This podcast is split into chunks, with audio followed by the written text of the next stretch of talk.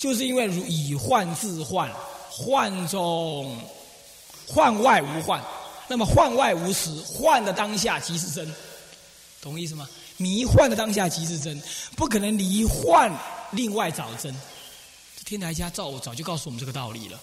那么因此呢，虽然如幻如化，不舍如幻的作用，因为不舍如幻的作用，所以我才能够如如幻当中成就净土。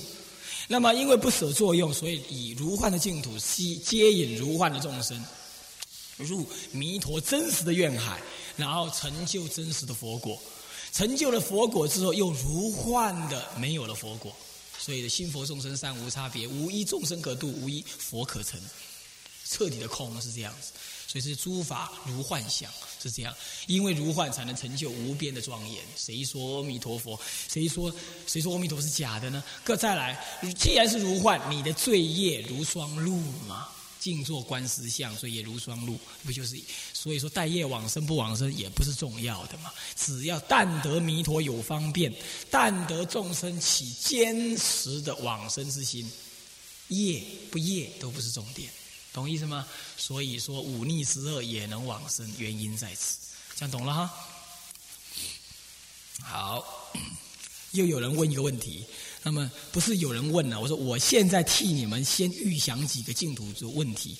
有人说十八愿里头为什么是唯除忤逆与与毁谤正法？那这样十八愿也没有设计一切众生啊，毁毁谤正法的跟跟跟忤逆的，他就不能摄受啊？印光大师解释的好，他说啊。十八愿是就平常说，通途而论。对我已经说了，十八愿摄一切时。那么呢，你平常就已经毁谤正法了，你怎么能够养性呢？懂我意思吗？你不能养性，或者你的性就不真实，当然不为十八愿所摄。你不能，你不可能信心好药嘛？是这样，是第一种。第二种就是什么？你可能之前信心好药，可是不决定，起恶心颠倒。恶心颠倒了，你又毁谤。就比如说那个《梁皇忏》当中讲到，有一位外道，有没有？他修到飞飞想出天呢，到天上去了，到飞飞想出天呢，是是八万大劫啊！八万大劫之后啊，他以为他成佛了。八万大劫之后，哎，禅定消失的时候，他就说：“哎，我还有烦恼啊，那我没成佛啊。”他就说：“佛陀骗我，还谤法，是一念恶心起呀。”立刻堕落到一只狸猫耳脖子上面的什么呢？一只虫，这就是恶心骗起来了嘛，骗布了嘛。你能够谤法，一定是恶心骗布；忤逆，你能杀父杀母杀罗汉出佛身血，这是恶心骗布。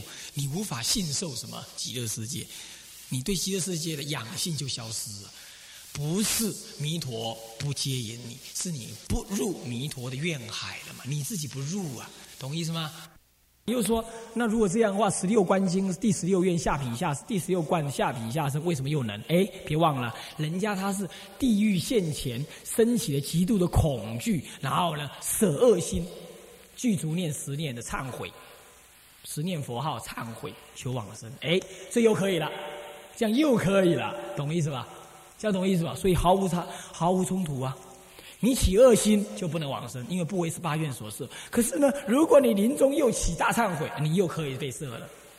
所以它像开关一样，你只要按对了就可以去，按不对不是弥陀佛不让你来，而是因果律不许嘛。他你没入他的因缘，那就不摄这个愿，没办法摄受你啊。他是要摄一切众生的嘛。好，这个道理也讲了。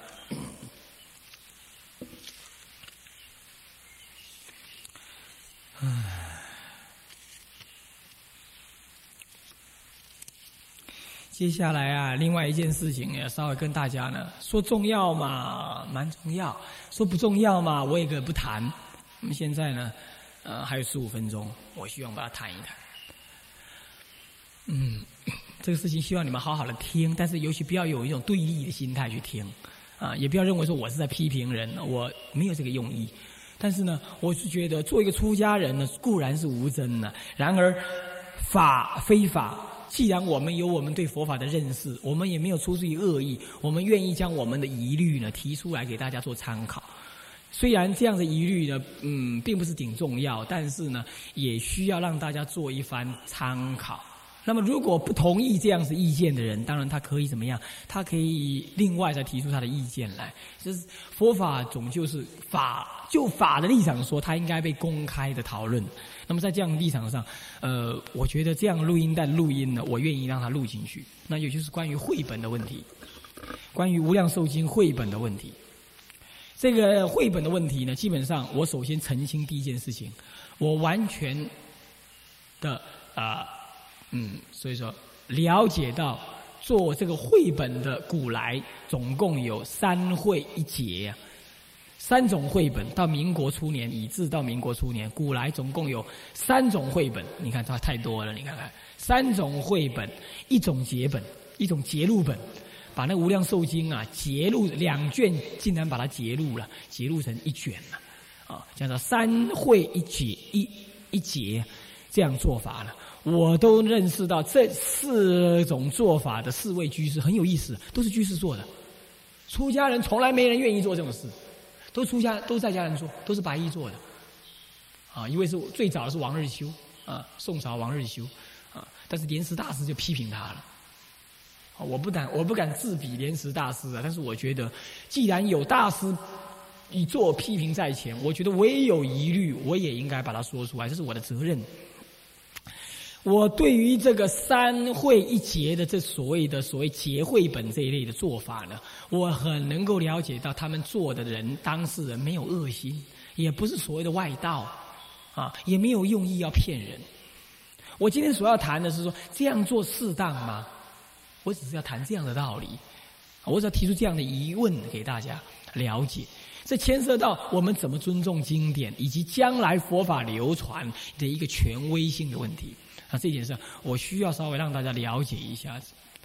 首先呢，那这第一，第二的话，我对于已经在流通的这个事实呢，我没有任何的用意，我也没有说啊看不起他，或者是想要去阻止他，或者是说嗯嫉妒或什么，我没有这些用意，因为我没有任何的用心，我对整个佛教界我没有任何的期望，我也没有任何的野心跟想法，所以别人尽管去弘扬盖他的大庙，弘扬他的法门，我对我没有什么特别的想法。我所顾虑的是一个佛法上的一个，将来两百年之后，后代的子孙怎么面对的分歧事情呢？我这一代的人，我在这个时代当中，我应该表达这个时代同时的另外一种看法，这是我的责任。我是我是个净土中的修行者，当然我有这种责任，我应该给未来留下一些看法。不过，我也不觉得我的看法是绝对对的，但是呢，我我希望有机会的话。让别人也去参考参考啊。那么首先呢，我觉得这个绘本基本上是有商榷的余地。我有以下呢，差不多有十七条的原因呢。十七条的原因呢，我提出来呢，我希望大家能够仔细思考一下。那么呢，第一部分呢，分成几个部分呢？第一个部分呢，是属于经本身经文本身的错乱部分。经本身就已经不正同这个做法，也不认同这样做法，是第一个。我们在《观无量寿经》当中，啊，这个绘本哈，我们在《观无量寿经》当中，我们知啊，我们先解释一下什么叫做绘本，懂不懂绘本的意思？有没有不懂的？有没有不懂的？应该要有人不懂啊！不懂绘本啊，绘就是把它集汇在一起，也就是这样的讲了，范文。我们没看到它，可是呢，我们的佛经是不是从梵文翻译过来的？可是呢，我们不敢肯定梵文的版本有几个，但是我们看到说，这一部《无量寿经》被翻译到中国来，总共翻译了十二次。那么呢，这十二次当中，最早翻译的，甚至于是在后汉。你想想看，后汉是佛出传入的时候，佛法出传入的时候，后汉一直晚晚到什么时候？赵宋，赵宋有些赵匡胤呢。我们一般讲的宋朝啊，晚到这个时候，前后相差，前后相差。我查了一下，后汉到赵宋这前后相差四五百年之间的，乃至五六百，啊五六百年的，四五六百年之间的。哦，不止哦，不止哦。不止啊，将近要一千年，七八，将近要一千年了，将近了。你算算看，对不对？你可想而知，这部经被我们以前的祖师所翻译，翻译了十二遍，可见它的重要性。然而，一直到一将近一千年，第一次翻译到最后一次翻译，将近差了一千年，还有人愿意重新翻译它。表示这部经的范文本有很多的不同。我们先说明什么叫会议，也就翻译本呢？我没，我们原本我没看到，我们看到翻译本，总共翻了十二次。那么呢，有五翻了十二本，但是七本消失，五本保留。那么这五本保留呢，就有人把这个五本啊，把这一本抄一句，那一本抄一句，这一本删两句，那一本删三句，那整合成一本，这叫做绘本，听得懂吗？这样懂意思吧？它并不是从原文改过来，它是从各个时代不同的人所翻译的不同经名，但是呢，他们认为是同一本经的不同经名，翻译的手法不同，语言不同，时代不同，角度不同，人员不同，方式不同，用词不同，理念不同。种种的不同当中了，他把他这里拿一句，那里拿两句，这里删三句，那里删一句，这样去整合成一个从来就没有存在过范本的一个所谓的一个版本，它从来就没有存在过宇宙间当中过，懂意思吗？因为它是被翻译本，然后撵一句撵一句，这样懂意思吗？就好像你爸爸有一有一份遗属，你妈妈也有一份遗嘱，可是有人认为，哎，一个儿子做两份遗嘱哦，很麻烦呢。不然把爸爸的遗嘱跟妈妈的遗嘱集合成一本遗嘱，这样比较简单容易，一见明了，这样懂意思吗？这叫做绘本的意思，听得懂啊？绘本是这意思，它不是从范文原本翻过来，它是看到了已经翻译完，而且这些翻译本在不同的时代、不同的空间、不同的用词、不同的观念、不同的角度，等一下我会说明。在这种情况下，他截一句弄一句，他不但如此的结义呢，他还去做所谓的分章节的工作，这都是一切版本里头所无的。这第一种。第二种，它不但分章节，它绘本的结果，它立了一个新的名字。这新的名字在十二种翻译本当中没有这个名字，它立新立了一个名字，这样懂意思吗？今天我们所看到的所谓《无量寿经》的绘本是这样子产生的，这叫做绘本。这样还有没有人不了解的？有没有不了解的？如果你们都了解这本绘本，今天我们谈今天这本绘本。如果你们已经了解，我才开始谈以下的十七点疑问。十七点疑问，首先是首先一部分是经的疑问。我们知道哈，今天的这本绘本呢，弥陀有几愿呢？今天这本绘本呢，所谓什么无量清净平等什么绝经五？佛说大乘无量清净平等绝经这部。二十四愿，二十四愿还好，你们不知道，不知道也没关系。但是我告诉你，今天的结会，今天的绘本呢，二十四愿。可是呢，自古以来，我们都讲几愿呢？好了，那是你们讲的啦。可是我告诉你，无量观无量寿经明明也谈四十八，观无量寿经也讲四十八愿。可是到了他的绘本来了，二十四愿，合不合？第一个，这个就不合了。这第一个问题，第二个问题，第二个问题，我们今天的康生凯的《无量寿经》讲到什么呢？有十八、十九、二十愿，对不对？十八愿重在信，对不对？里头也有怨跟恨，对不对？二十呃十九愿重在怨，对不对？里头也有信跟恨，对不对？二十愿重在恨，但是里头也有信跟怨，是不是啊？今天早上已经分析过，对不对？怨怨各自独立，怨怨不相涉，怨怨互相含摄，怨怨互相的支持，可是不能混乱，对不对？可是你去看今天的绘本，完全把三个愿呢超前着后，着后超前，完全混乱，看不出性怨恨，也看不出当怨的什么了的真实用意了。一切祖师所能解释的道理，完全无法在今天的。无量寿经这个新本的绘本当中，看出这个三愿的意义来了。你不信去看一看，是这样子。然后呢，好吧，就算这样也没没什么了。更严重的是，无量寿经讲完这三愿之后，人家他后面的语句有三倍往生跟他对应，对不对？我已经说了，对不对？对不对？就在稍后之后有三倍往生嘛，来对应他十八、十九、二十愿，是不是啊？还记不记得那海蛙，对不对？可是绘本。二十四愿，四十八愿，剩下二十四愿。十八、十九、二十呢？他把十八、十九弄在一块，而且搞了一大堆语句啊，前不着后，后不着前的弄在一块。然后二十愿又单独不晓得又跟哪一愿又扯在一块去了。然后无法配合后面的三倍往生文，这不就是又违背经义了吗？这第二个问题。好，第三个。在这个三个愿当中，护身的三愿当中啊，各有信愿恨，是不是这样子啊？而每一个愿，它重在信，它重在愿，这个二十愿重在恨，这也是了了分明、次第分明，对不对啊？可是到了绘本的时候，他把它整合在一块，信愿恨完全看不到了，完全看不到了，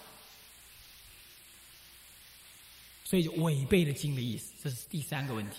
所以，关于伪经部分呢，我们很简单就可以看出这三个问题。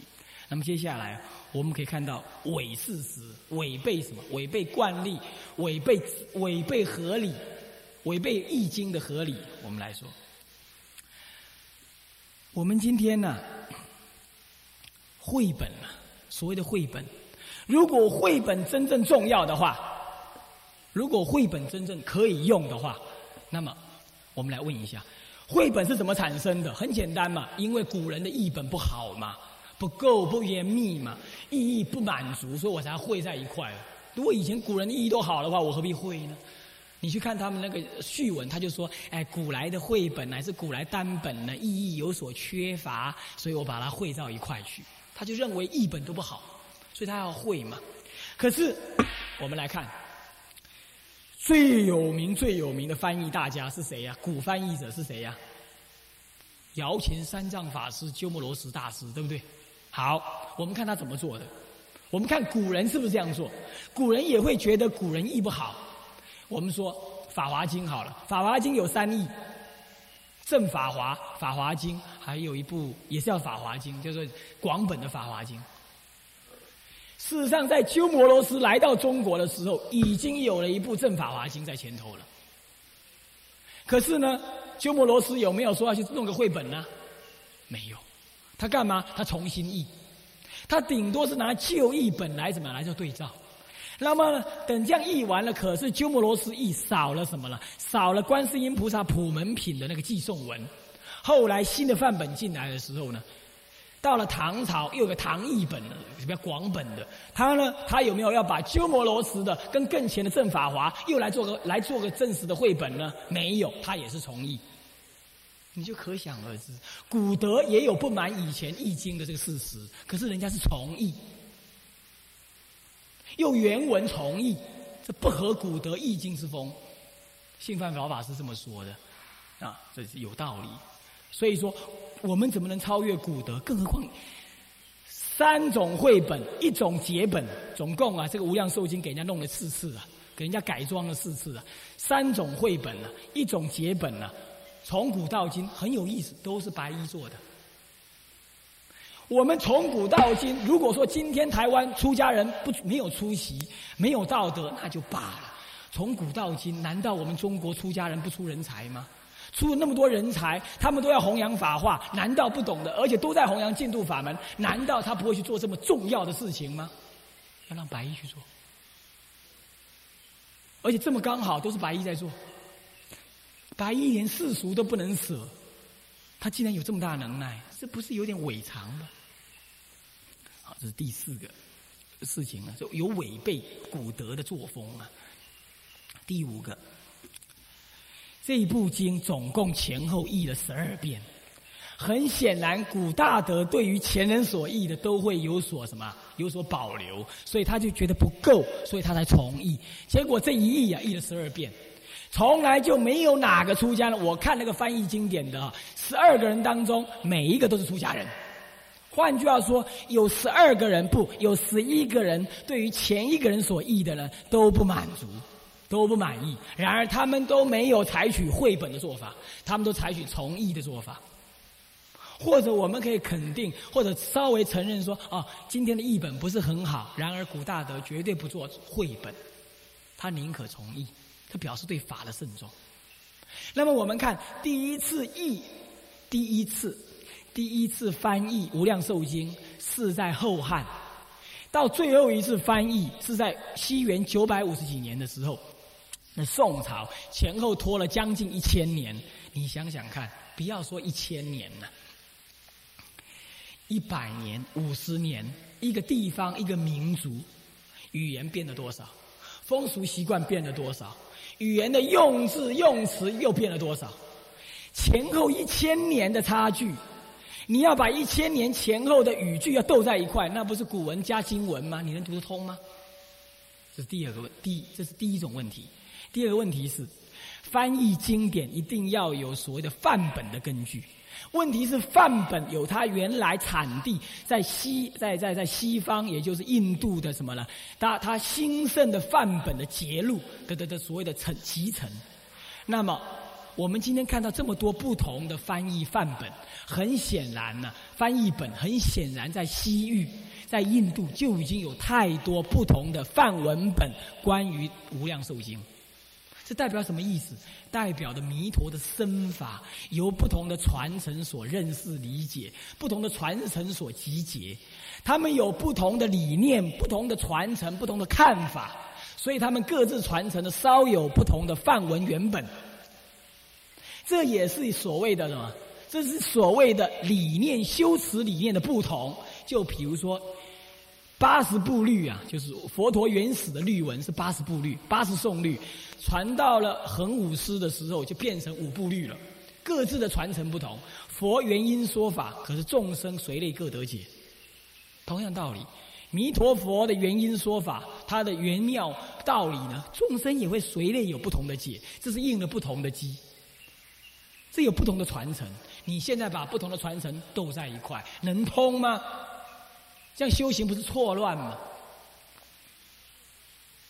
啊，所以说这是什么呀？这是汇集各种乃至范本都不可行，何况还经过翻译的？语句不同，用心不同。再来翻译的人。翻译的人有的是净土的专宗修行人，可是像法贤大师，他不是专修净土的，他不过是奉诏而已的法贤呢。最后一个是法贤，他可能是奉诏而已，很多是奉诏而已的，他不是他专门修学的。你能够说他的翻译也也也也也完全符合吗？就算范文符合的话，他翻译的人也会有差错啊。翻译已经有差错，你还把它斗在一块，思想本来就不同了。每一个翻译者他的思想也不同。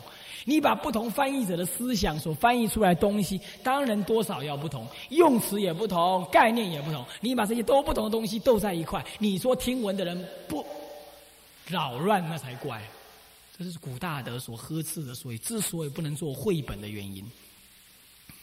好，所以这是第五个原因。第六个原因，他呢这部经割一段连过来。这部经割一段连过来，最荒谬的是是把四十八愿弄成二十八，四十八愿弄成二十四个愿。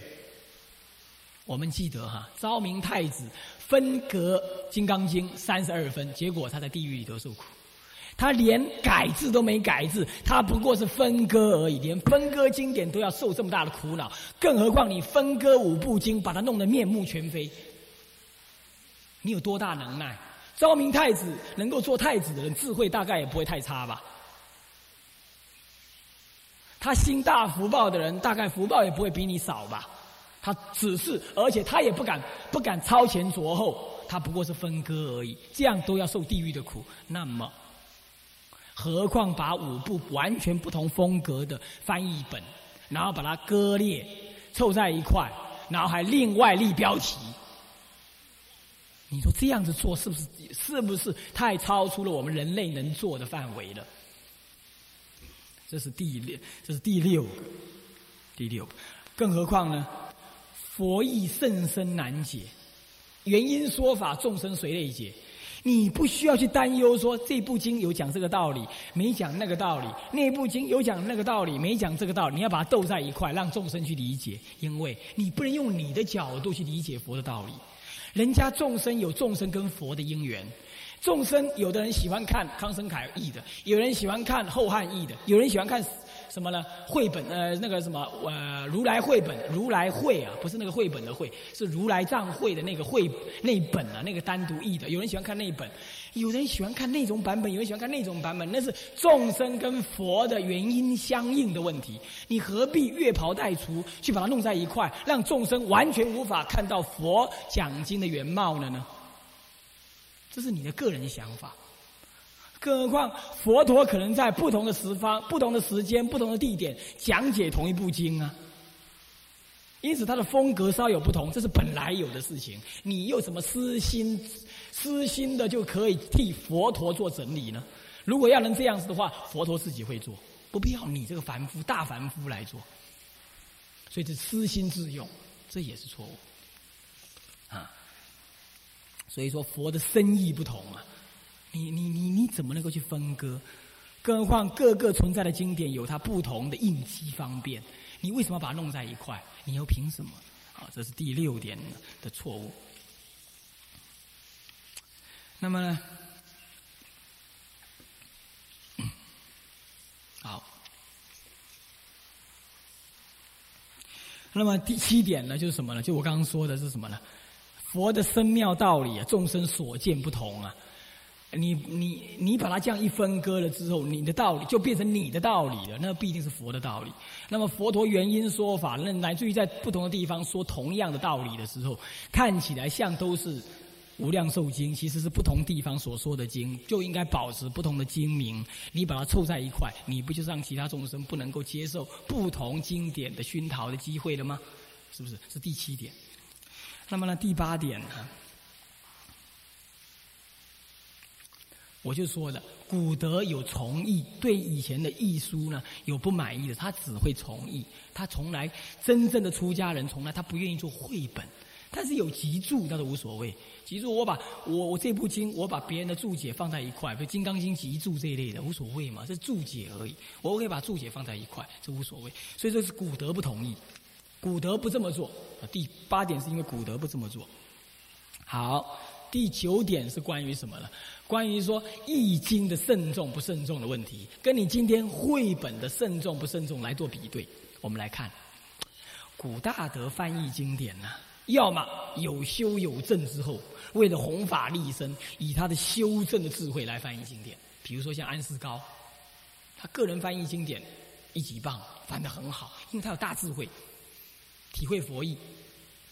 今天我们能够知道某某人挣了什么东西了没有？更何况今天做了台湾这本绘本的人呐，在大陆的时候也不专修净土的，他还修密，他还修密。虽然修净土人也可以修别的了，可是你要绘本的话，你至少你要把生命完全投入吧。可是你还修密，啊，这第一个，第二个，第二个啊。古大德有修有证，我不晓得这位这位做绘本的这几位做绘本的居士呢，有怎么修怎么证，有没有有见有闻，我们不清楚，对不对？第一种。第二种呢，古大德翻译经典的人，常常都是久远劫以来已经发心弘扬，帮忙佛陀翻译经典的，比如说鸠摩罗什。所以他在翻译经典的时候呢，为十方诸佛所名护，所以他死的时候舌根不烂。这种人根本就是千佛一师啊，懂意思吗？他是千佛出世，他都当义师啊，他就专业的翻译人员就对了了。你怎么能够烂圣呢？烂圣懂吗？你是凡夫，结果你去当圣人的工作这样子，人家圣人排班，你也去跟人家排班，你有什么能耐呢？你以为翻译经典这么容易呀？翻译都不容易啊，何况你没看到原文做绘本，你怎么能够体会佛意呢？凭你那脑袋瓜想吗？鸠摩罗什有原文，在那么大的一场当中，经过几百个人的考验，翻译出来的经典，他还要临终发愿说：如果我有错误的话，我没有错误的话，我的舌根不烂。他还要这样做证明。我不晓得今天做这个绘本的人做了什么证明。他是千佛意思，他翻译原文还要这么慎重，那就可想而知啊。绘本不是更难吗？这第二，第三，以前的易经场啊，要么就是皇帝怎么样？赐封皇帝下令要你翻译。配备文武百官，一切的，把全中国好的译解的法师全部集在一块。一个人呢在这里念范文，另外一个人立刻念翻译，然后下面的人来证义，有几百个人来证明这个意思，对不对？然后证明完了之后，写下那个原稿呢，边讲解边写下原稿之后，交给人家润色，润色完了之后，全体在三读通过。译不经这么困难呢？你今天把门关起来。原文也没看到，这儿弄一句，那儿弄一句，说你是你自己想的。你说你在佛前呢，宝贝啊，不是宝贝，是佛前的恳求诸佛菩萨加持。你以为鸠摩罗什没有恳求诸佛菩萨加持吗？你为什么那么相信你的修行啊？你为什么相信诸佛菩萨会加持你啊？如果说每一个做好事的人，诸佛菩萨都要加持的话，我相信你们都不应该生病。你们所做的每一件佛法的事情都不应该出差错，可是我们仍然出差错了，对不对？我今天来讲经，铁定应该不算太坏的事吧？可是为什么诸佛菩萨让我声音沙哑？为什么他没有加持我？你不要那么相信你自己嘛，这不是共高吗？你凭什么？当然翻译经典的，你做这绘本的，当然你会说我是求佛加持过的耶，谁不是这么说？悟光法师要念大悲咒给我，给我大悲咒水给我喝，他也是说我好好的念过的，他总不会说我随便念的。